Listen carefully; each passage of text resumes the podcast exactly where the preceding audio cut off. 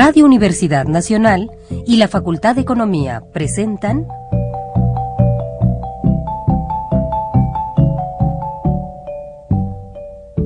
Los bienes terrenales.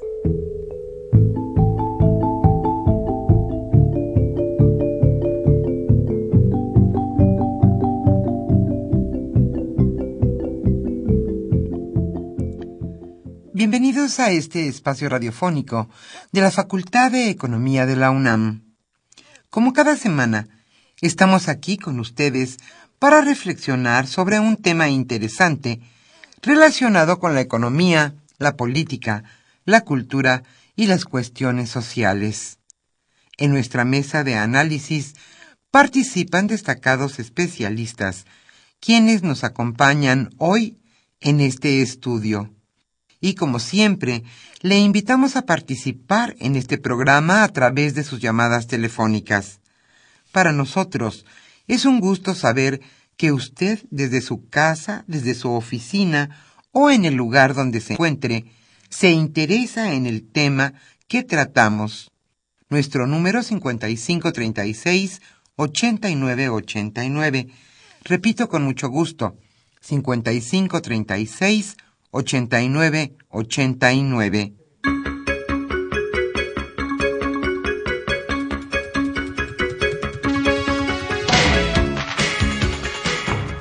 En esta lluviosa tarde de viernes aquí en la capital de la República, estamos nuevamente con ustedes en su programa Los bienes terrenales. Nos gustaría que permanecieran con nosotros los próximos 57 minutos.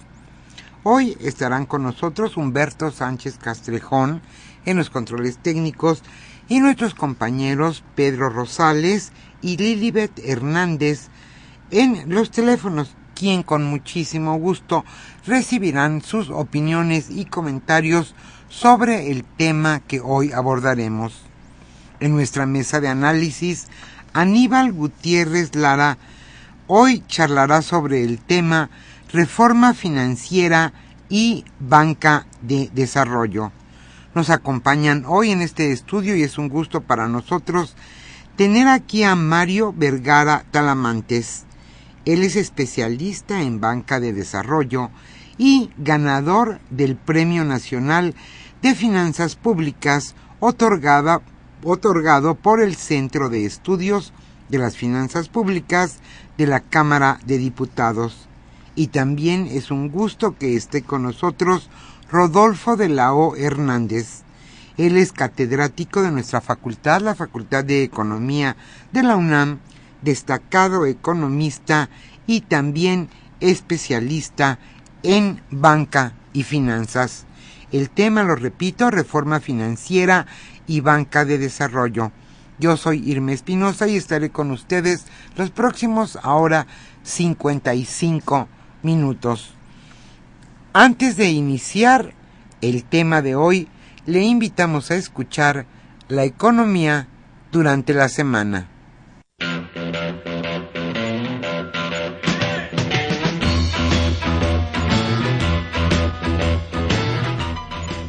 La economía durante la semana.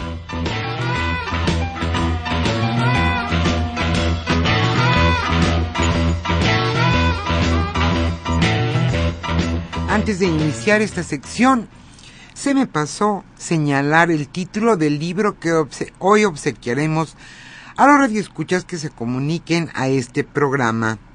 El libro de hoy es Desarrollo Económico y Cambio Tecnológico.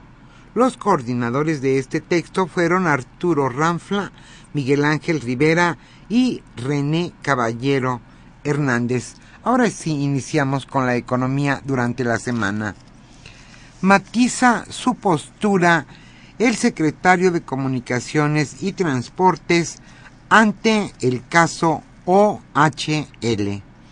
El secretario de Comunicaciones y Transportes, Gerardo Ruiz Esparza, matizó su postura sobre OHL México en apenas dos semanas.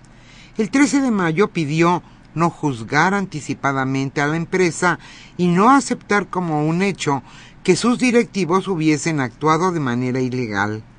Ese mismo día consideró que las auditorías permanentes llevadas a cabo por el órgano interno de control de la Secretaría de Comunicaciones y Transportes garantizaban que todo estaba en orden con los contratos que le otorgó a la compañía. Sin embargo, sin embargo, el martes pasado, después de que se filtrara una segunda serie de llamadas entre presuntos directivos de la empresa, la dependencia consideró necesario solicitar a la Secretaría de la Función Pública una auditoría de los contratos de OHL.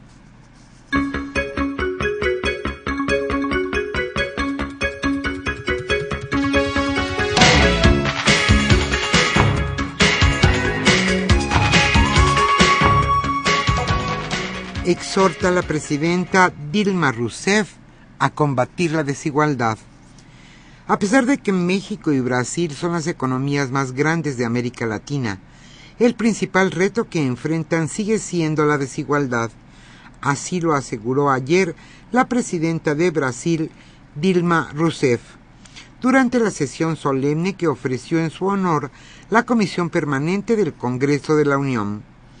México y Brasil, dijo, son dos grandes democracias, somos las mayores economías de América Latina y el Caribe, y coincidimos en nuestros vastos territorios, en las riquezas naturales y en la diversidad étnica y cultural de nuestros pueblos. Recorrimos un largo y arduo camino en la realización de nuestros proyectos nacionales, caminos que aún están llenos de importantes retos, el combate a la desigualdad tal vez sea el primero.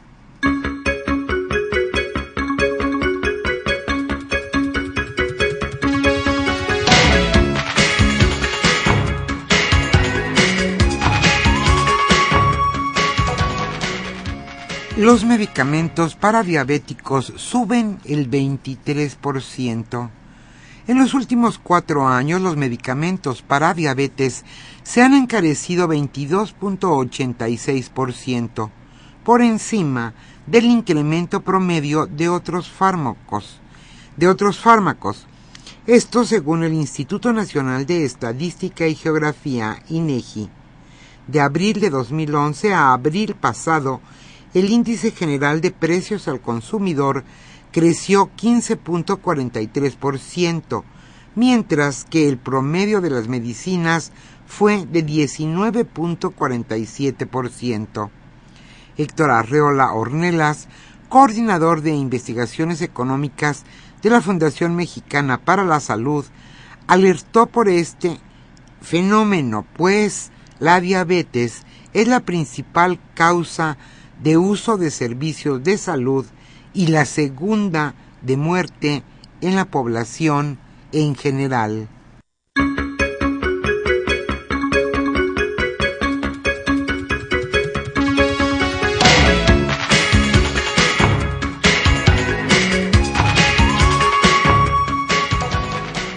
¿Usted ha utilizado alguna vez el servicio de Uber?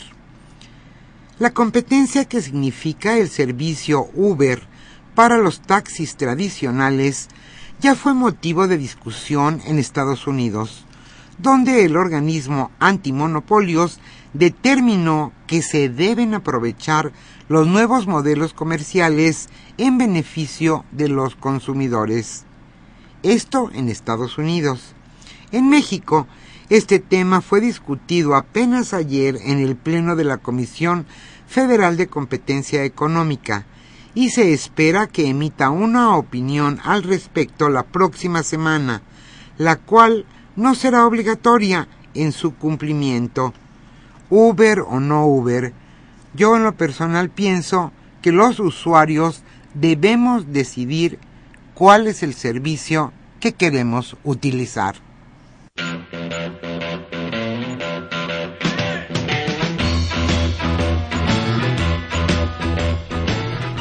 El tema de hoy...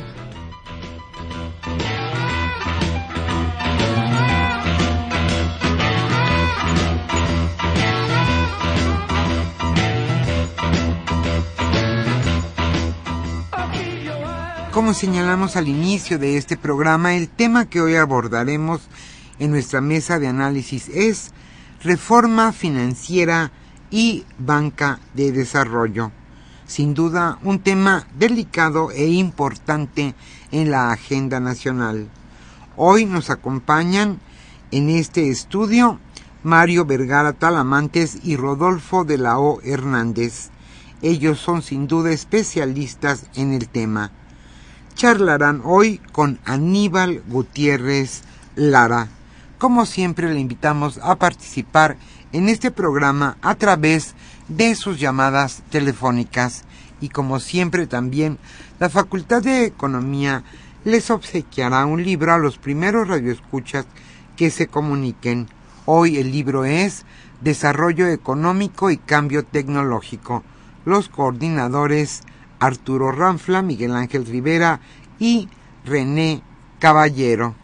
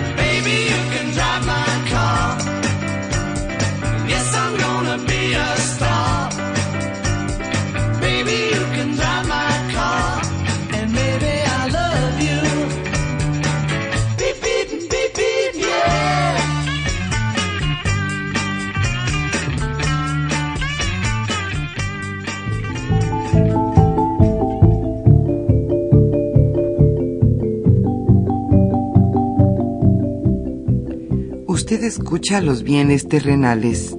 Nos interesa conocer su opinión. Le invitamos a comunicarse a este programa al teléfono 5536 89 89. Repetimos con mucho gusto, 5536 89 89. Buenas tardes, bienvenidos a esta su mesa de trabajo de los bienes terrenales. Como ya se comentó, nos acompaña el maestro Rodolfo de la O y el especialista Mario Vergara. Alguien que es para nosotros un orgullo que nos esté acompañando, dado que recientemente fue ganador del Premio Nacional de las Finanzas Públicas del Centro de Estudios de las Finanzas Públicas de la Cámara de Diputados. Y ahí presentó y nos llamó la atención un tema interesante sobre la banca de desarrollo y en esta coyuntura en donde estamos viviendo una etapa de este de una gran economía con gran población pero crecimiento mediocre pues hay que recuperar los planteamientos originales alrededor del tema del desarrollo y el papel que puede jugar un sistema financiero en primer lugar hay que recordar que nuestro sistema financiero tiene una base importante en términos de la banca privada, de la banca comercial, pero que hasta ahora siempre se ha venido cuestionando en qué medida está participando e impulsando el crecimiento económico. Por otro lado, tenemos una banca pública, una banca de desarrollo que ha atravesado por distintas etapas, recordando que en su origen fue uno de los motores centrales para el crecimiento de la economía y no solo del sector público, sino del sector privado. Era la institución que fortalecía y podía potenciar el desarrollo de la empresa privada. Hoy lo que estamos viviendo es eh, un momento en el cual, después de algunos años en que la banca de desarrollo fue un tanto relegada en términos de su participación, tiene posibilidades de recuperar una presencia a la luz de lo que se planteó, al menos todavía está en el papel, no lo hemos, alcanzamos a apreciar en los hechos en lo que fue la reforma financiera. Para iniciar entonces nuestra mesa de trabajo, quisiera aquí, eh, decía Rodolfo, de lado cuál es eh, tu imagen de qué es la banca de desarrollo, qué función debe de cumplir y qué apreciación tienes actualmente sobre ella. Muchas gracias Aníbal, Mario. Bienvenido. Hola. Este, sí quisiera primero eh, empezar diciendo que la reforma financiera eh, tiene eh, tuvo como principales cuatro ejes, ¿no? Esos cuatro ejes que es fomentar el crédito a través de la banca de desarrollo, ¿sí? Un segundo, crédito, un segundo eje es incrementar la competencia del sector financiero, ampliar el crédito de las instituciones financieras y privadas, asegurar la solidez y prudencia del sector financiero en su conjunto. Hay que recordar que la reforma financiera eh, representa, un, representa un gran reto para llevarse a cabo buscando los, mayores beneficios que lleguen principalmente a la mayoría de la población y esta sea una palanca de desarrollo económico del país.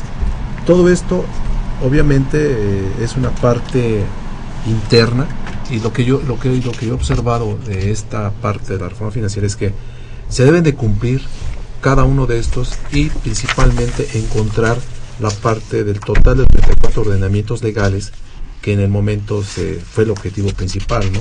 Y que estos cuatro ejes siguen siendo eh, la forma del sistema financiero, que sea un sistema financiero sólido, ¿no? Gracias. Eh, eh, Mario, tú has trabajado mucho el tema de banca de desarrollo, históricamente ha sido prácticamente tu materia central de, trabajo. ¿Cuál es tu opinión en términos de la evolución y el papel que debe cumplir esta banca? ¿Qué tal? Muchas gracias. Aníbal, yo creo que la, la acción de la banca de desarrollo es fundamental en el, en el entorno actual. Em, si bien el crecimiento económico es muy importante, la acción de la banca de desarrollo propiciando impulsando el desarrollo es fundamental. No solo requerimos crecer, por supuesto que es importante el crecimiento económico, pero el desarrollo, es decir, el acceso a servicios públicos, el acceso a la cultura, el acceso a servicio médico, etcétera, ese es fundamental y eso es desarrollo económico. Eh, eh, una cosa creo que muy eh, atractiva de la reforma financiera es que la reforma reconoce que la banca de desarrollo ha sido prudente o muy em, ha, otorgado su crédito con mucha prudencia y creemos que la banca de desarrollo puede tener mucho más impacto mucho más impacto si con esa prudencia y con los instrumentos de análisis financiero logra detectar e impulsar proyectos que profundicen en el impacto en el desarrollo resumiendo, Aníbal, yo creo que es fundamental la acción de la banca de desarrollo para realmente tener un impacto en el desarrollo contundente de, este país. Eh, hace un momento antes de empezar el programa platicábamos sobre las características de la banca de desarrollo en términos de que no nada más se trata de prestar, ¿no? sino otro tipo de funciones que, que cumplen. ¿no? ¿Puedes platicar Sí, sí, y aquí es muy importante, Aníbal. La banca de desarrollo podría tener tres grandes ejes. Sus, los productos vinculados al financiamiento, es decir, el otorgamiento de crédito, eh, el otorgamiento de capitalización de recursos para, para proyectos de inversión accionaria, y tiene dos ejes adicionales, creemos que fundamentales, y en lo particular Nacional Financiera ha profundizado mucho con estos dos ejes, que son la capacitación y la asistencia técnica. Eh, muchas veces eh, estudiamos en materias eh, Rogelio, ¿estás de acuerdo conmigo? Vamos a la facultad a estudiar contabilidad, pero no, no, no se aprende a ser empresario. Entonces, esa, esa parte que puede la banca de desarrollo profundizar capacitando a los empresarios es, es fundamental, ¿no? Y además la asistencia técnica. Eh, eh, muchas veces estudiamos en la carrera cómo hacer un balance, pero cómo vincular el flujo de efectivo con el balance a veces no es tan fácil, ¿no? Lo que está sonando en la caja en las empresas una vez que facturan y cómo se traduce en los estados financieros a veces no es tan, no es tan sencillo. Entonces, esa parte de capacitación y asistencia técnica consideramos que es fundamental en, la acción de los bancos de desarrollo. Gracias. Eh, Rodolfo, eh, sobre este tema, efectivamente, esta parte entre lo que se puede uno formar en las escuelas y cuando sale uno a la calle a buscar precisamente echar a andar. Pues hoy se habla de los jóvenes emprendedores, ¿no? que también es. una nueva meta que trae la banca de desarrollo pues tú has tenido la oportunidad, y además te acaban de reconocer tu trabajo en la Facultad de Contaduría y Administración. Eh, ¿Cómo se ve de esa perspectiva más de una habilidad que tienen que aprender para administrar una empresa? ¿Realmente es factible que comencemos a formar eh, de la noche a la mañana jóvenes que sepan hacer proyectos o realmente hay que poner el foco y tener instrumentos para ello? Mira, yo creo que lo que dice Mario y lo que acabas tú de preguntar es que efectivamente dentro de las perspectivas de la, de la, de, la escuela, los alumnos, eh, hoy en día nosotros hemos impulsado que a través de, emprendedores se creen empresas que realmente sean empresas de producción y que la banca de desarrollo los, los les apoye ¿no? Directamente. Hemos visto que Nacional Financiera, y les pongo un ejemplo, Nacional Financiera hace dos años eh, echó a andar una, una, una microempresa con estudiantes de la Facultad de Economía y Contaduría. O sea, fue un grupo que se unió, porque no nomás es, son escuelas, sino simplemente los alumnos que quieran ser emprendedores la banca de desarrollo es un, es, se puede aprovechar, se puede aprovechar lo que decía Mario, la parte de capacitación técnica, la parte tecnológica, la parte, la parte que realmente sean, que se fomente esa, esa cultura, ¿sí? Es como el ejemplo que les puedo poner también es eh, la cultura del ahorro. ¿No? la famosa cultura del ahorro, pero siempre y cuando existan los recursos y los medios para poder hacerlo y que también tengan esos ingresos para poder hacerlo. Pero la, universidad, eh, o sea, yo como profesor que lo veo, es que nosotros desde el punto de vista hemos impulsado ese tipo de elementos, inclusive con las bancas de desarrollo hacemos los trámites también. ¿Por qué? Porque lo debemos hacer. Y fomentamos y podemos crecer en ese sentido. Lo que decía Mario es capacitar, es lo más importante. Uno de los temas, Mario, alrededor de la banca de desarrollo, pues es que son entes públicos, ¿no? Entonces, ¿nos puedes platicar eh, cuál es su principal fuente de recursos y en qué medida la banca de desarrollo eh, tendría que asumir una u otra función. Ha sido cuestionada primero por algunos en la idea de que pues tiene prácticamente que subsidiar a fondo perdido muchos proyectos que como vemos igual no tienen viabilidad. Por otra parte también cuando vino esa primera decisión hace unos 20 años de que sus tasas de interés tenían que casi empatarse con las tasas de interés del, mercado, se cuestionaba porque se veía que tenía que recuperar. ¿Cuál sería el justo medio o en qué, en qué nivel debería de estar operando estos recursos públicos la banca de desarrollo? La, banca de desarrollo, como, como señalas Aníbal, es una, es una tarea compleja y posiblemente en, la, en, la palabra, en las palabras banca de desarrollo refleje su complejidad. Por un lado tienen que ser bancos y por otro lado tienen que impulsar el desarrollo. El hecho de ser bancos los obliga a tener una, obliga a la banca de desarrollo a tener una sustentabilidad en el futuro. Es decir, el Banco de Desarrollo tiene que permanecer en el futuro precisamente para apoyar el desarrollo de México. Esto quiere decir que la banca de desarrollo tiene que lograr combinar instrumentos adecuados de análisis con impacto en el desarrollo. Eh, eh, e-, ese sería el, el, gran objetivo, ¿no? Lograr impacto en el desarrollo y a la vez eh, logrando sustentabilidad financiera, financiera del banco.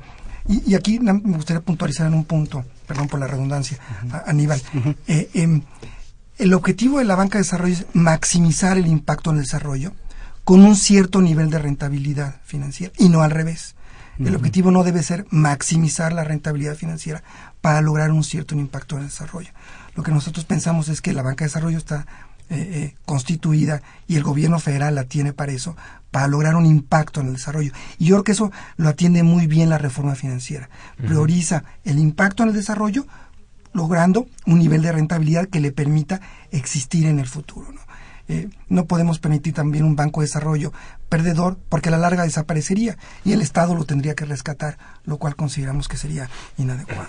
Muchas gracias, Rodolfo. Sí, mira, yo lo que dice Mario quisiera comentar que precisamente esto es, la idea es que a partir de esta reforma financiera se fomente el crédito, el que se fomente el crédito a través de la banca de desarrollo, esa banca de desarrollo que precisamente se fortalece bajo un mandato y, y, y esto lo mejora el gobierno a través del, del, del, órgano del gobierno corporativo y de la estructura organizacional. Hemos visto que la banca de desarrollo tiene, obviamente, Nacional Financiera, ¿no? La Financiera de, Nacional de Desarrollo, Agropecuario, Rural y Pescado, la, la que acaba de nacer, naciente, ¿no? Donde a cada una de ellas, inclusive FIRA, Bansefi, ¿no? eh, Bancomex, Banobras, Sociedad Hipotecaria Federal, donde la parte importante es, es, es, lo que realmente se le está otorgando para el crédito lo que se llama es para que fomenten eso, ¿no? O sea, que sea parte del fomento económico y, sobre todo que sea sustentable. No hablemos de, la rentabilidad, obviamente si hay una sustentabilidad, una sustentabilidad, va a haber una rentabilidad de la misma, ¿no? Pero eso, eso lleva, lo que decía Mario también, no puede ser que nos, nos vayamos a largo plazo, ¿no? Debe ser de manera casi inmediata, ¿no? ¿Por qué? Porque si no se pierde esa parte de que de, las, de los ejes que estamos hablando, los ejes de, de rentabilidad, o de, de sustentabilidad del mismo, pues veamos los propios recursos que se están inyectando a estos a estas instituciones de desarrollo, ¿no?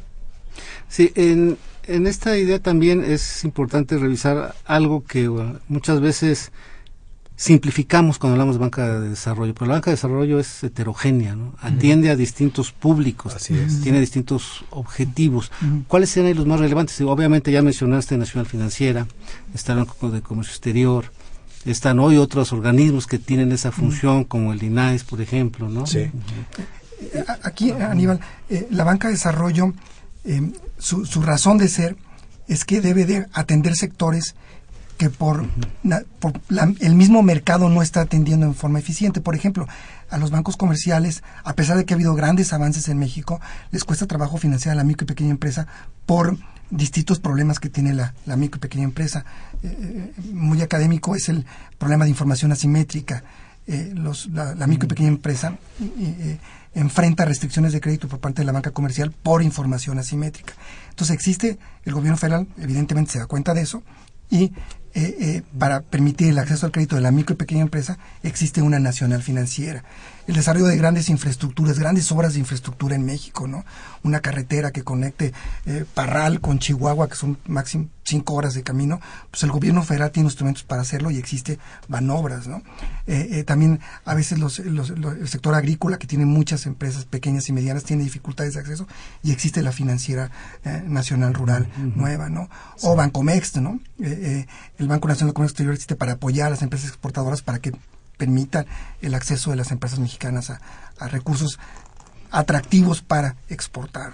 Entonces, eh, eh, la banca de desarrollo en general, si lo observamos, está en sectores que requieren apoyo porque el mercado, el sector privado, evidentemente los bancos comerciales, y ese es su objetivo, su objetivo es generar utilidades, y se está bien, y a la par de generar utilidades, propiciar un crecimiento, pero la banca de desarrollo tiene el objetivo central de apoyar el desarrollo económico del país a través de estos distintos bancos. ¿no? Ahorita mencionabas algo en esta idea de eh, eh, estos sectores que no tienen ese acceso a la banca comercial o que prácticamente la banca comercial no tiene interés en cubrirlo porque eh, financiarlos les elevaría mucho el, costo del financiamiento por el riesgo, ¿no? Y porque, bueno, la otra parte también tienen ellos que evaluar en sí los proyectos. Y aquí entonces, en términos de banca de desarrollo en general, uno de los temas importantes de su participación es compartir riesgos, con capital de riesgo, ayudarles precisamente a bajar los costos de ese riesgo y lo otro es capacitación. ¿Eso, lo están haciendo? completamente de acuerdo contigo. Y sí, los bancos de desarrollo están haciendo eso. La, banca de desarrollo tiene que asumir y enfrentar riesgos. Ese es el chiste, porque la banca comercial muchas veces tiene limitados los riesgos. Entonces, la banca de desarrollo debe asumir y enfrentar esos riesgos y esa asunción y ese, esa toma de riesgos tiene que ser responsable con un análisis financiero ad hoc a ese tipo de, proyectos. Me gustaría profundizar en lo que decías de capital de riesgo. Nafinsa, Nafin, tienen varios eh, programas de aportación capital de riesgo, desde capital semilla hasta venture capital, hasta lo que se conoce como el private equity, donde, donde se, desarrollan empresarios. Y, esos, y, lo hace a través de un instrumento muy atractivo que es el fondo de fondos, eh, eh, la Corporación Mexicana de Inversiones de Capital, que canalice esos recursos a, los empresarios mexicanos. ¿no? Mm. retomando también parte de lo que señalabas en esta idea de, riesgo y elaboración de, proyectos, en tu experiencia, eh, ¿qué tanto, por un lado, el sistema financiero estaría listo y sobre todo la banca de desarrollo para poder identificar y promover el desarrollo de proyectos, ¿no? Eh, no todos los, que llegan a tocar las puertas traen claridad, en el proyecto. Tú, que lo has vivido ahí de cerca, eh, ¿cómo ves este tema de los proyectos que lo que antes, lo que tú te un, un punto antes, lo que era FONAIS hoy INAIS, eh, se dedica, obviamente esa es una parte que, que no todos los proyectos son rentables. ¿No? Poníamos ejemplos, ¿no? No puedes hacer pasteles para hacer una pastelería nada más, o una vaca, ¿no? El ejemplo que tú ponías, Aníbal, ¿no? Sí, ¿cuál es el proyecto? Pues comprar una vaca, un tractor, ¿no? no, son proyectos, Yo creo que sí, ya hoy la banca de desarrollo, creo, y, lo veo así, porque sí, sí está fomentando, sí hay, sí se puede hacer las cosas de fomentar el desarrollo, o sea, que los, que los, que los estos eh, ejercicios que se han hecho para la implementación de la pequeña y media empresa, se han dado resultados y, sobre todo lo que toca decir, el riesgo está latente. Pero sí se, está, se han echado a andar. Pongo ejemplos en el Estado de México, en, adelante es un pan, un políticamente cristiano, se ha fomentado la, la, parte de la, de la, elaboración de queso, la elaboración de congelados, a través del, del, de financiamiento de crédito de, impulsado de Banca de Desarrollo por NAFI, que eso es lo que, la, única institución que hasta ahorita lo está haciendo a través de, de mecanismos totales, ¿no? ¿Sí? Banco de Comercio Exterior, bueno, pues se dedica a la, parte exterior, pero no a la interna.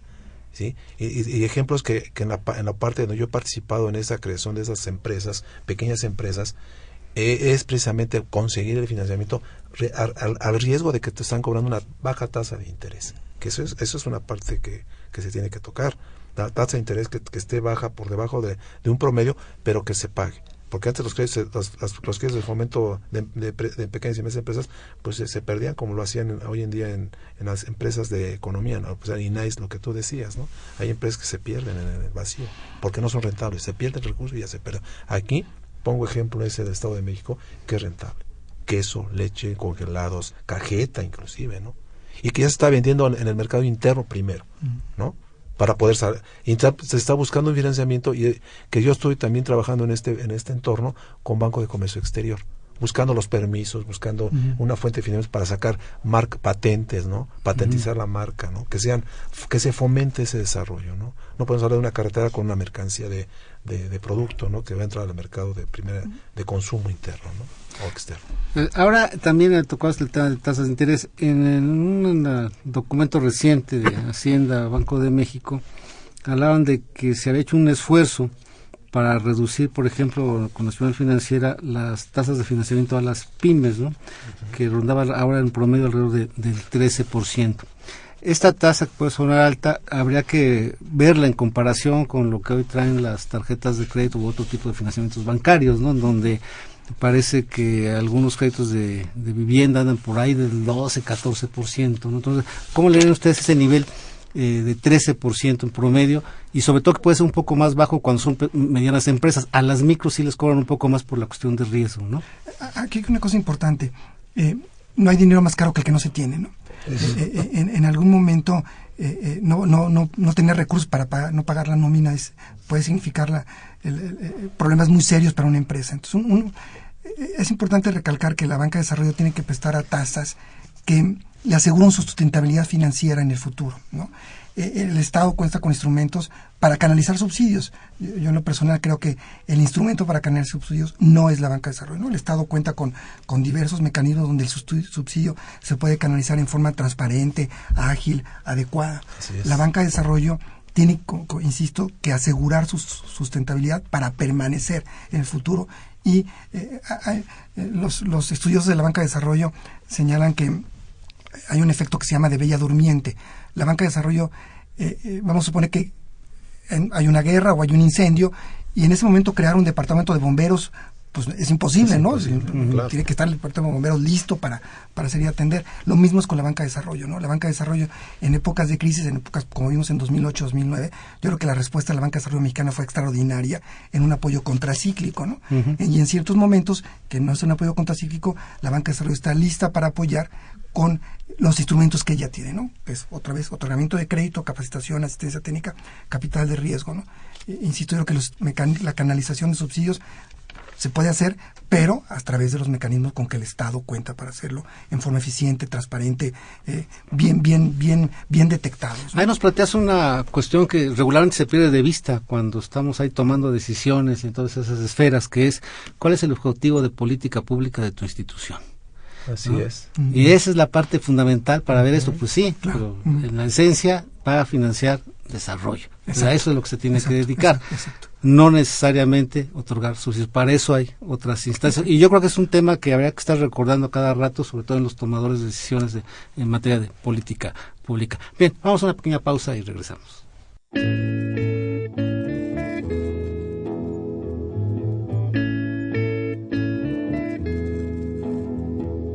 are place.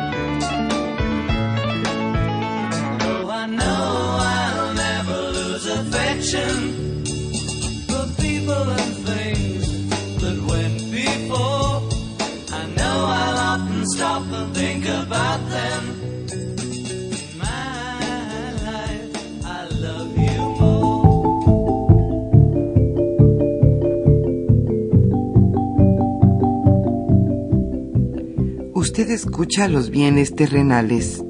Nos interesa conocer su opinión. Le invitamos a comunicarse a este programa al teléfono 5536 89 89. Repetimos con mucho gusto, 5536 89 89.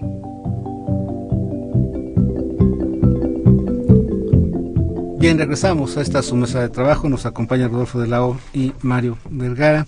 Eh, vamos a dar paso a algunas preguntas de nuestro público. A Jesús Ríos, un saludo de la Miguel Hidalgo. Nos dice, ¿en qué sectores de la economía se concentra el crédito que otorgan instituciones como Nafinsa o Bancomex? Y la quiero vincular con la de Jorge Aguilar Ramírez de Tlalpan, que dice que en qué condiciones se encuentran los créditos que otorgan Nafinsa o la banca de desarrollo hacia el sector agrícola y pecuario. Bueno, Nacional Financiera apoya esencialmente a la micro y pequeña empresa. Sí. Es- ese es el objetivo central de Nacional Financiera. La micro y pequeña empresa en el sector industrial, comercial y de servicio. El Banco Nacional de Comercio Exterior apoya a, empresas exportadoras e importadoras mexicanas, empresas que participan en el mercado del comercio exterior. Nacional Financiera no está en el sector agrícola. Eh, existe un banco de desarrollo especializado que es la financiera, una- un nuevo banco de desarrollo, la Financiera Nacional Agrícola Rural, desarrollo, eh, para- específicamente forestal y para el desarrollo agra- agra- agra- agrícola, agrario en general. ¿no? Ujú. Bien, gracias. El licenciado Manuel Perusquía de, de la Cuauhtémoc le manda saludos a Irma Espinosa y a todo el equipo, una felicitación, gracias. María Reyes de la Magdalena Contreras dice que si se pueden dar alguna información sobre algunos proyectos o resultados de éxito de la banca de desarrollo en los últimos años. Tú acabas Sí, de mencionar. Yo ¿no? creo que sí, ¿eh? sí hay. Es de esos Sí que mencionas en el De- Estado de el Estado de México. México, inclusive este estamos pro- estamos promoviendo y queremos hacer la invitación a Aníbal, a Mario, que vamos a crear una también otro proyecto y entonces lo vamos a echar a andar en el DF también. Y- Me gustaría profundizar, perdón, ahorita que Rogelio, Sí, claro. Nafinsa mm, señalaba apoya esencialmente la micro y pequeña empresa, pero también tiene Nacional Financiera, eh, y a propósito de, de proyectos de éxito, otra otra canal, Otro canal. que son grandes proyectos de, de banca de inversión, por ejemplo, los grandes parques eólicos, donde Ah, hay que tener una gran inversión de recursos. Nafinsa ha sido muy exitosa en el financiamiento de grandes proyectos eólicos o proyectos solares, y, y eso sugiero consultar el informe anual de actividades de Nacional Financiera, que está, por supuesto, en Internet, y ahí vienen una pequeña descripción de estos ejemplos de proyectos exitosos donde está, donde está en particular Nafinsa. Ah, muy bien, muchísimas gracias. Bueno, Arturo Báez Hernández de la Benito Juárez felicita el programa, muchas gracias. Leopoldo Ruiz de Coyoacán, eh, tema muy interesante el de hoy. Antes Nacional Financiera era muy importante para el desarrollo de la economía del país. Eh, ¿Cómo son las relaciones entre la banca comercial y la banca de desarrollo? Pues cada quien está en su parcela, ¿no? Sí. La FINSA esencialmente eh, es, es un banco de segundo piso. Eh, eh, los bancos comerciales son bancos de primer piso. Los bancos comerciales son de primer piso porque atienden directamente a los clientes. Nosotros todos hemos visto sucursales de, de- de los bancos comerciales, comerciales. En, en- la calle. ¿no? Eh, en cambio, la banca de desarrollo atiende desde el segundo piso, en muchos programas son esencialmente de segundo piso, es decir, que canaliza los recursos a través de un intermediario financiero que puede ser bancario o no bancario.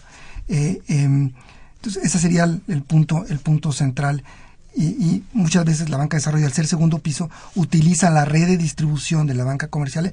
Eh, el racional que está detrás de por qué la banca de desarrollo de, o Nafinsa es de segundo piso es porque al, al tener a toda la red de, de- la banca comercial, a toda la red sucursales, pues es- se expande la red de sucursales ah, de la banca de desarrollo, porque utiliza a todos las sucursales de la banca comercial como un vehículo para colocar Bueno, recursos, aquí hay un tema importante porque aquí precisamente Pedro Marín Carrera de Coyoacán me dice que está molesto porque la banca pública y la banca de desarrollo no permiten la apertura de cuentas y eso se lo dejan al sector privado. Una nueva banca pública y de desarrollo debe de participar en el mercado financiero y no solamente como banca rezagada como Banjército y Bansefi. Anteriormente banca de desarrollo sí tenía posibilidad ¿no? de que no hubiera cuentas, pero después ya se concentró en segundo piso. En Esto segundo es, piso, respalda el financiamiento que le da la banca privada a determinados sectores más desprotegidos, más vulnerables. ¿no? Pero aquí, aquí yo me gustaría enfatizar, perdón, porque es una, esta es una cuestión polémica. La banca de desarrollo debe ser de primero o segundo piso. Yo en lo personal creo que la banca de desarrollo puede ser de primero o de segundo piso, dependiendo de qué es lo que quiera atacar. Yo creo que atacar a la micro y pequeña empresa tiene que ser desde el segundo piso, porque es la manera eficiente y económica de llegar a la micro y pequeña empresa. Tiene que ser del segundo piso en forma automatizada. Ciertos proyectos de gran envergadura, como por ejemplo los parques eólicos, Nafinsa los puede canalizar desde el primer piso o la banca de desarrollo los puede canalizar desde el primer piso. O sea, el chiste no es decir si la banca de desarrollo debe ser primero o segundo piso. Más bien lo personal creo que es cuál es el instrumento adecuado para fomentar el desarrollo. Lo que decíamos, ¿cuál es el objetivo de política pública? ¿Cuál es el objetivo de tal o cual proyecto? Rodolfo, Sí, ¿te ibas a decir? mira, lo- la- respecto a la pregunta también, en su momento, Bansefi tuvo ese, es- esa aportación de, de ahorro, pero eh, ese es el problema de que a veces fomentar el, el que la gente ahorre es de- eh, depende de, de los ingresos que se tengan, ¿no? Lo que decía Mario, ¿no? O sea, puede ser una banca de segundo, tercer piso, pero debe de ser una banca que realmente fomente a la pequeña y media industria. Por eso están los bancos comerciales, lo que decíamos, ¿no? Porque unos, eh, unos cada quien tiene su negocio en este lado y la banca de desarrollo es otra otra, otra situación, ¿no? Es fomentar eh, el financiamiento a personas físicas, atacar ciertos ciertas tendencias o ejes que realmente necesita la banca de desarrollo hoy en día. Gracias. Bien, tenemos las llamadas de Javier Guerra y de Manuel Munguía. Don Javier Guerra de la Benito Juárez nos dice, si los bancos de primer piso buscan hacer negocio, ¿por qué la banca de desarrollo los usa para hacer los préstamos para el desarrollo de las empresas? Tú lo mencionabas, ¿no? Que porque con esto la banca de desarrollo puede captar demanda de financiamiento de toda la banca comercial y apoyarlos, ¿no? básicamente Así a través es. de esto. Y Manuel Munguía nos señala, eh, un saludo para toda la mesa, gracias. Dice, en México actualmente la banca de desarrollo solamente se dedica a prestar dinero a aquellos que pueden pagar los intereses. Es muy escasa esta importante actividad bancaria en la época en que se amenaza con subir las tasas de interés. Bueno, la banca de desarrollo eh, no nada más está con esto, tiene otra vertiente donde atiende organizaciones informales, es más casi un subsidio y los va acompañando para que sean más, eh, eh, que tengan o se incorporen en el otro tema que trae la reforma financiera, que es la inclusión financiera. ¿no? También hay una beta para poder formalizar y preparar a organizaciones y grupos que puedan acceder a ello. ¿no? Bien, hay un tema importante alrededor de la banca de desarrollo que es, decíamos, usa recursos públicos. ¿Cómo evaluar el desempeño? Tú traías una propuesta, si nos platicas esa investigación que realizaste y, y el planteamiento que hay alrededor de meterla también a los esquemas de evaluación que hoy trae el, sector público. Claro. La, banca de desarrollo, eh, como dices tú, Aníbal, eh, su principal, su único accionista es el gobierno federal. Eh, eh, eso quiere decir- es, es una, es una institución del gobierno, es una institución pública. Eso quiere decir que hay que lograr el equilibrio entre la evaluación de una institución pública con lo- el- el, los indicadores adecuados para tener una institución que sea eficiente y eficaz en términos de cualquier empresa en el mundo. Entonces, en lo personal, desarrollamos un, modelo eh, de evaluación del desempeño de la banca de desarrollo que busca conjuntar esos dos elementos. O sea, cómo medir la ejecución de una institución pública con indicadores del sector público, como, por ejemplo un estricto apego a, a- la norma de, de control presupuestal, una, una disciplina y austeridad presupuestal, que, que yo creo que es como debe funcionar el sector público con, con austeridad y disciplina presupuestal, pero en, también conjuntarlo con indicadores adecuados de solvencia y de liquidez para eh, eh, realmente el Banco de Desarrollo pueda permanecer en el futuro. ¿no? Entonces, aquí el, el modelo que yo desarrollé conjunta esos elementos. Una evaluación de institución pública y una evaluación de una institución financiera que participa como cualquier otra en el mercado financiero. Y eh, en ese mercado financiero sin, obstacul- obstacu- sin obstaculizar al mercado, ¿no? O sea, más bien eh, catalizando los esfuerzos del, Estado. O sea, básicamente es cómo poder, eh, digamos, tener información primero para conocer ese es- esos modelos de comportamiento de la banca de desarrollo y que funcione mejor, o sea, Claro. que alcance los objetivos en términos de, de política de ser más eficaz y más eficiente, ¿no? Sí, yo, yo creo que es a través, lo que decía Mario, es a través de la, la famosa detección, ¿no? Una detección de necesidades reales. Porque Mario decía que, que, que hay oportunidades, ¿no? Yo hace rato quería comentar de las empresas que, que hoy hay un proyecto eloico en Piedra Larga, en, allá en Unión de Sí. Hidalgo, Oaxaca. ¿no?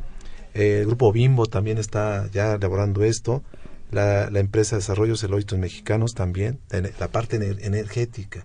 Pero yo creo que lo, que lo que dice Mario es que precisamente la evaluación pública debe de ser, digamos, alterna, pero antes debe de, conocerse a través de una detección, una detección de necesidades reales que requiera eh, para fi- financiar y fomentar ese desarrollo en el país. Yo creo que el trabajo que presenta Mario como, como premio nacional, creo que es algo que, que nos, nos, abre el camino, ¿no? Yo creo que es una parte de la realidad que estamos haciendo para poder fomentar. Yo creo que esto va, va a impulsar, de verdad, ¿eh? va a impulsar algo hacia la banca de desarrollo como tal, como un modelo real, ¿no?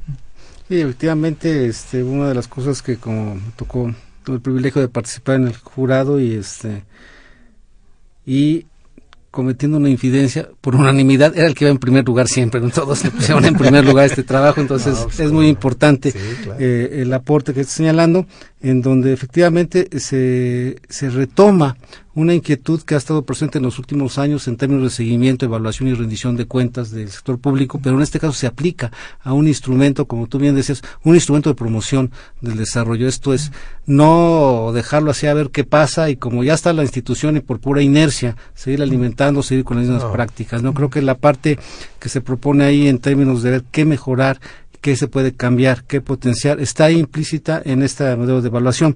¿Qué otra característica tendría toda tu propuesta? Por ejemplo, Aníbal, en- enriqueciendo lo que comentas, eh, em, si el Estado reparte 50 millones de libros de texto y el Estado está contento con que repartió 50 millones de libros de texto, el indicador no es el número de libros de texto que se reparten. El indicador debe ser cuál fue el nivel de aprendizaje de los niños mexicanos o el lugar que ocupan los niños mexicanos en las competencias internacionales donde se mide el nivel de aprendizaje. A lo que voy, el, el número de libros de texto repartidos per se no es, no es desarrollo. ¿no? En cambio, los niños mexicanos hoy tienen un nivel de aprendizaje y están absorbiendo conocimientos y les van a permitir en el futuro ser mejores seres humanos. Pues ese es el chiste, ese es desarrollo. Ahí estás tomando también esta idea de otras confusiones que luego tenemos. Los 50 millones de libros de texto son un medio, no un fin, ¿no? Exacto. No son el fin en sí mismo repartirlos, para eso No, los, pues yo los reparto. los regalas, ¿no? Sí, sí. Pero el chiste es esto, cómo se van a usar y cómo vas a entrar a la calidad de esto. Que en términos de banca de desarrollo te habla a la calidad del proyecto y la finalidad y los objetivos muy claros que deben de tener, ¿no? Claro, claro, claro. Eh, eh, recientemente el Banco Mundial en su reunión de primavera eh, señalaba que el financiamiento del desarrollo hace algunas décadas requería de billones de dólares. Hoy el financiamiento en el mundo requiere de trillones de dólares. Esto habla de la complejidad de la acción de la banca de desarrollo. Se requieren trillones de dólares, tri- cuatrillones de pesos, ¿no? De dónde salen esos recursos para que los países, en el caso particular de México, por supuesto que México tenga desarrollo. ¿no? Sí, sí, eso, perdona, No, yo eso creo sí. que esa, esa es la parte fundamental. Yo creo que en el, en, el, en el modelo que presenta Mario, él habla de la asistencia técnica y la capacitación como tal, que esa es la parte fundamental. Esa es la parte de, de desarrollo que se quiere. Si yo acaba de hablar de trillones, imagínate, ¿no? México tiene que, que fomentar, yo, yo creo que es el espacio, es la parte ahorita, la, retomar de la banca de desarrollo que, se está- que tenga un auge real, ¿no? O sea, yo creo que esa es la, la finalidad de, de la economía, ¿no? De- de- del estudio macroeconómico que hemos visto desde un nivel macro hacia lo que lo que lo que es el financiamiento público y lo que hace la banca comercial. ¿no? Y así debe de ser, ¿no? Hoy México requiere muchos elementos para tener un desarrollo pleno e integral. Imagínense la oportunidad que tiene la banca de desarrollo, Claro. dadas las necesidades de desarrollo que tiene este país. ¿no?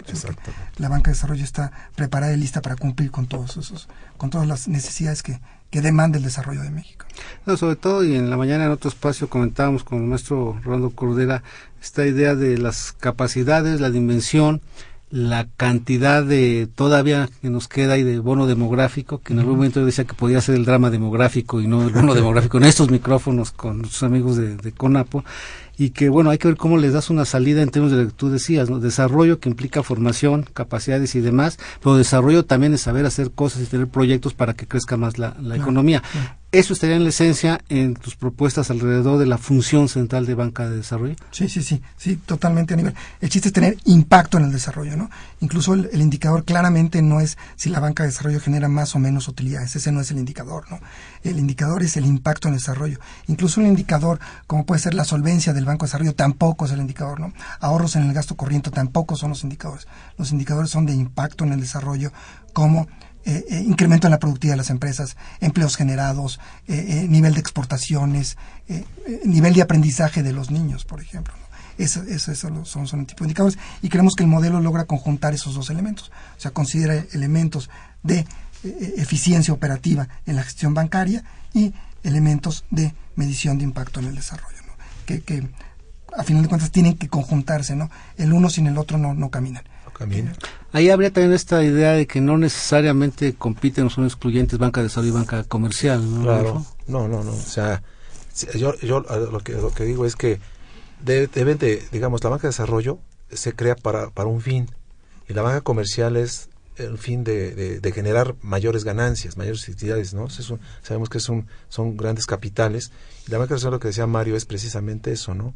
Tiene que, te tiene que fomentar, tiene que hacerse desde un, desde un, desde un modelo, de un modelo de atención precisamente hacia dónde, hacia dónde quiero ir pero siempre y cuando también cuentan, Mario, los incentivos, Claro. los, inte- los incentivos que dé la parte eh, del gobierno a eso para que realmente sea una banca de desarrollo eh, fundada y motivada para lo que para el fin que estamos viendo, ¿no? Yo hace hace uno- unos, unos días leía que ok, fomente el ahorro, pero si tenemos más de 10 millones de gente que no tiene ingresos, bueno, pues eso es algo y lo dice de la banca de desarrollo también, ¿no? O sea, que cómo lo vamos a fomentar esto, ¿no? Sí.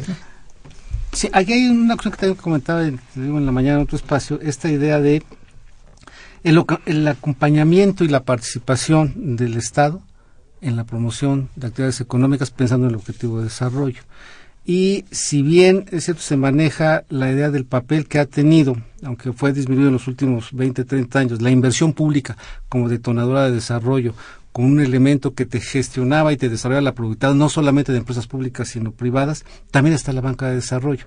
A través de la banca de desarrollo, por lo que dice, se pueden sentar bases de productividad, Claro, bases de claro, expansión de claro. actividades productivas y sobre todo de conocimiento y de poder explorar alternativas y generar ventajas comparativas y competitivas en la en toda la economía, ¿no? Claro, Es claro, por ahí claro, la claro. propuesta. A, a- a final de cuentas, los bancos de desarrollo son instrumentos de política económica del gobierno que empleados Así es. apropiadamente tienen que tener impacto en el desarrollo. Y ahí el punto, Aníbal, es que sean empleados apropiadamente, ¿no? Porque un banco de desarrollo con pocas capacidades para otorgar crédito, pocas capacidades para analizar el crédito, pues no va a tener impacto en el desarrollo y va a requerir su- eh, recursos del Estado para rescatarlo. ¿no? Entonces, eh, ahí te digo, insisto en, en combinar los dos elementos, la gestión bancaria con, con el impacto en el desarrollo.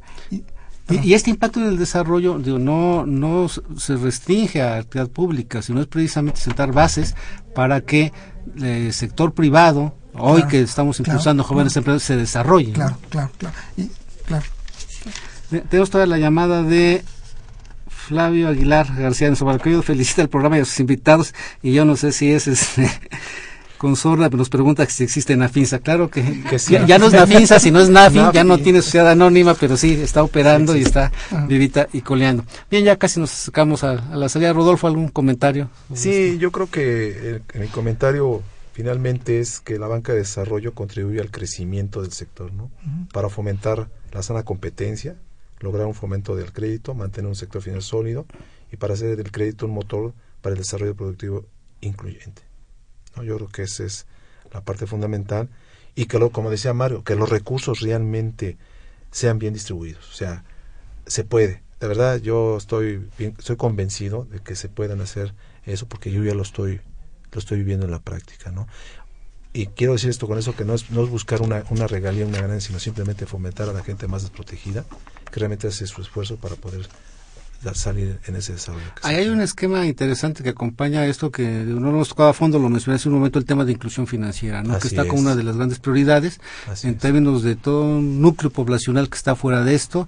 Existe este estudio que anualmente sacan de inclusión financiera, Así donde es. a ver si localizamos a nuestro amigo Pepe Negrín que participa ahí en esto y que este nos plantea de la existencia de municipios donde no hay ni No, no hay- no hay sucursal. no hay Sí, un sí, servicio sí, bancario sí, sí, de ningún tipo. sí, sí, sí. Así es. Incluso se han quedado ahí algunas iniciativas en términos de hacer transparente los subsidios, de, darles tarjetas para eh, que puedan acceder a una transferencia monetaria a ciertas familias, pero pues en dónde si no existe eso, ni tienen la cultura de usarlas, ¿no? Hace un momento, Aníbal, antes de venir a, tu programa, eh, teníamos la necesidad de cambiar a una empresa de un lugar de la, de, de la República Mexicana a otro lugar, porque en ese otro lugar, en el, perdón, en el primer lugar, no había sucursales bancarias. O sea, había que cambiarlo de un lugar a otro lugar para tener sucursales Para tener bancarias. sucursales para, para tener sucursales bancarias. Yo, yo creo, Aníbal, no sé si a manera de Sí, corolario, sí, sí, por favor. la- la reforma financiera yo creo que abre una nueva oportunidad a la banca de desarrollo. Yo creo que el cambio de la reforma financiera, si bien puede ser sencillo en términos de jurídicos y de letras, eh, eh, es central para la banca de desarrollo. Abre la oportunidad de, como señalaba hace un momento, en lugar de maximizar la rentabilidad, ahora lo que se quiere maximizar es el impacto en el desarrollo. Y la reforma financiera da los elementos para que los bancos de desarrollo se dirijan a maximizar el impacto en el desarrollo. ¿no? Y ahí con todos los instrumentos, como decías hace rato, que hay que agregar al esquema de financiamiento, decías eh, asistencia técnica, Capacitación y asistencia capacitación. Y el otro tema que tendría que acompañarse aquí es la comercialización. ¿no? Si vas a salir al Claro. mercado, pues necesitas conocer el mercado. Claro, claro. Así y regularmente decíamos, bueno, aprende a producir esto, pero luego cómo lo saco, cómo lo vendo.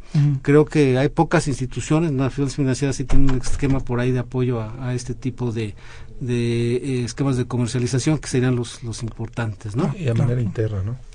Y finalmente también otro tema que nos puede ayudar a esta expansión de la banca de desarrollo sería eh, desarrollar el mercado interno. Así Si es. actividad Claro, económica, Lo desarrollas primero, el mercado lo interno. primero ¿no? que debe. Eh, David Gómez Sixto, estudiante de la UAM, un saludo, dice, las bancas de desarrollo serían las cajas populares porque todos los bancos solo les prestan a las transnacionales y a los ricos. Es otro esquema dentro del esquema de financiamiento y de atención y de inclusión financiera. ah, se- esto viene de un esquema de las cajas de solidaridad, pero eran más así que es. nada a iniciativa de grupos que se organizaban con determinado fin para producir tal bien a través de un esquema de intermediación diferente, que además, cuando funcionaron bien, no tenían cartera vencida, la gente pagaba porque Pagaba. ese dinero se reciclaba Claro, para prestarlos es. para atender otras necesidades, ¿no? Es otro nivel de financiación. y la Sí. FISA tiene un programa muy atractivo de microcrédito y este programa de microcrédito se canaliza a través de intermediarios financieros no bancarios muy pequeños. O sea, eh, es- es- ese es el chiste, ¿no? Es un programa de microcrédito que logra apoyar necesidades de micro, micro, micro negocios. ¿no? Sí.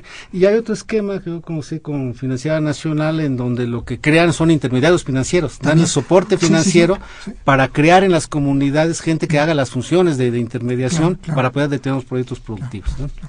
Bien, pues terminó el tiempo. Pues yo quiero gracias. agradecerle mucho a Rodolfo de Lobo, como siempre que está Gracias. aquí. Mario, que te amenazo a que no sea la única vez que vengas. Nos encantó que estén por acá. Sé que por ahí también tienes contactos en otra banca de desarrollo, a veces no pueden intervenir por acá y este quedan cordialmente invitados. Vean que hubo No. sí un impacto importante en términos de- del tema. Les agradezco mucho que hayan No, venido. gracias. Y pues les damos las gracias a nuestro auditorio. Este Muchas fue gracias, su Aníbal. programa, su mesa de trabajo de los bienes terrenales, un programa de la Facultad de Economía y Radio Universidad Nacional. Muchísimas gracias por su atención y nos escuchamos dentro de ocho días. Gracias, buenas tardes. Gracias.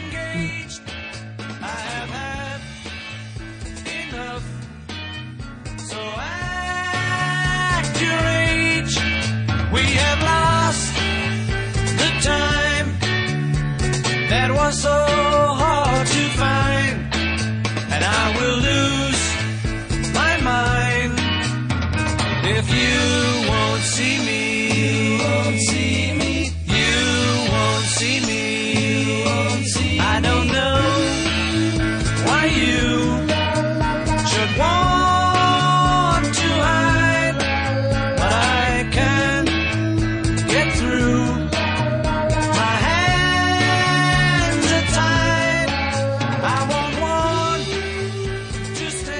Agradecemos su atención y participación en este programa a través de sus llamadas telefónicas y la invitamos la próxima semana a la misma hora en otro programa más de los bienes terrenales. La coordinación general fue de Carlos Javier Cabrera Adame. La coordinación académica de Aníbal Gutiérrez, Roberto Cabral, Alejandro Pérez Pascual, Rubén Antonio Miguel y Leonardo Lomelí Vanegas. En los controles técnicos, nuestro compañero Humberto Sánchez Castrejón y en la voz y producción su amiga Irma Espinosa, quien se despide de ustedes y le desea un agradable fin de semana.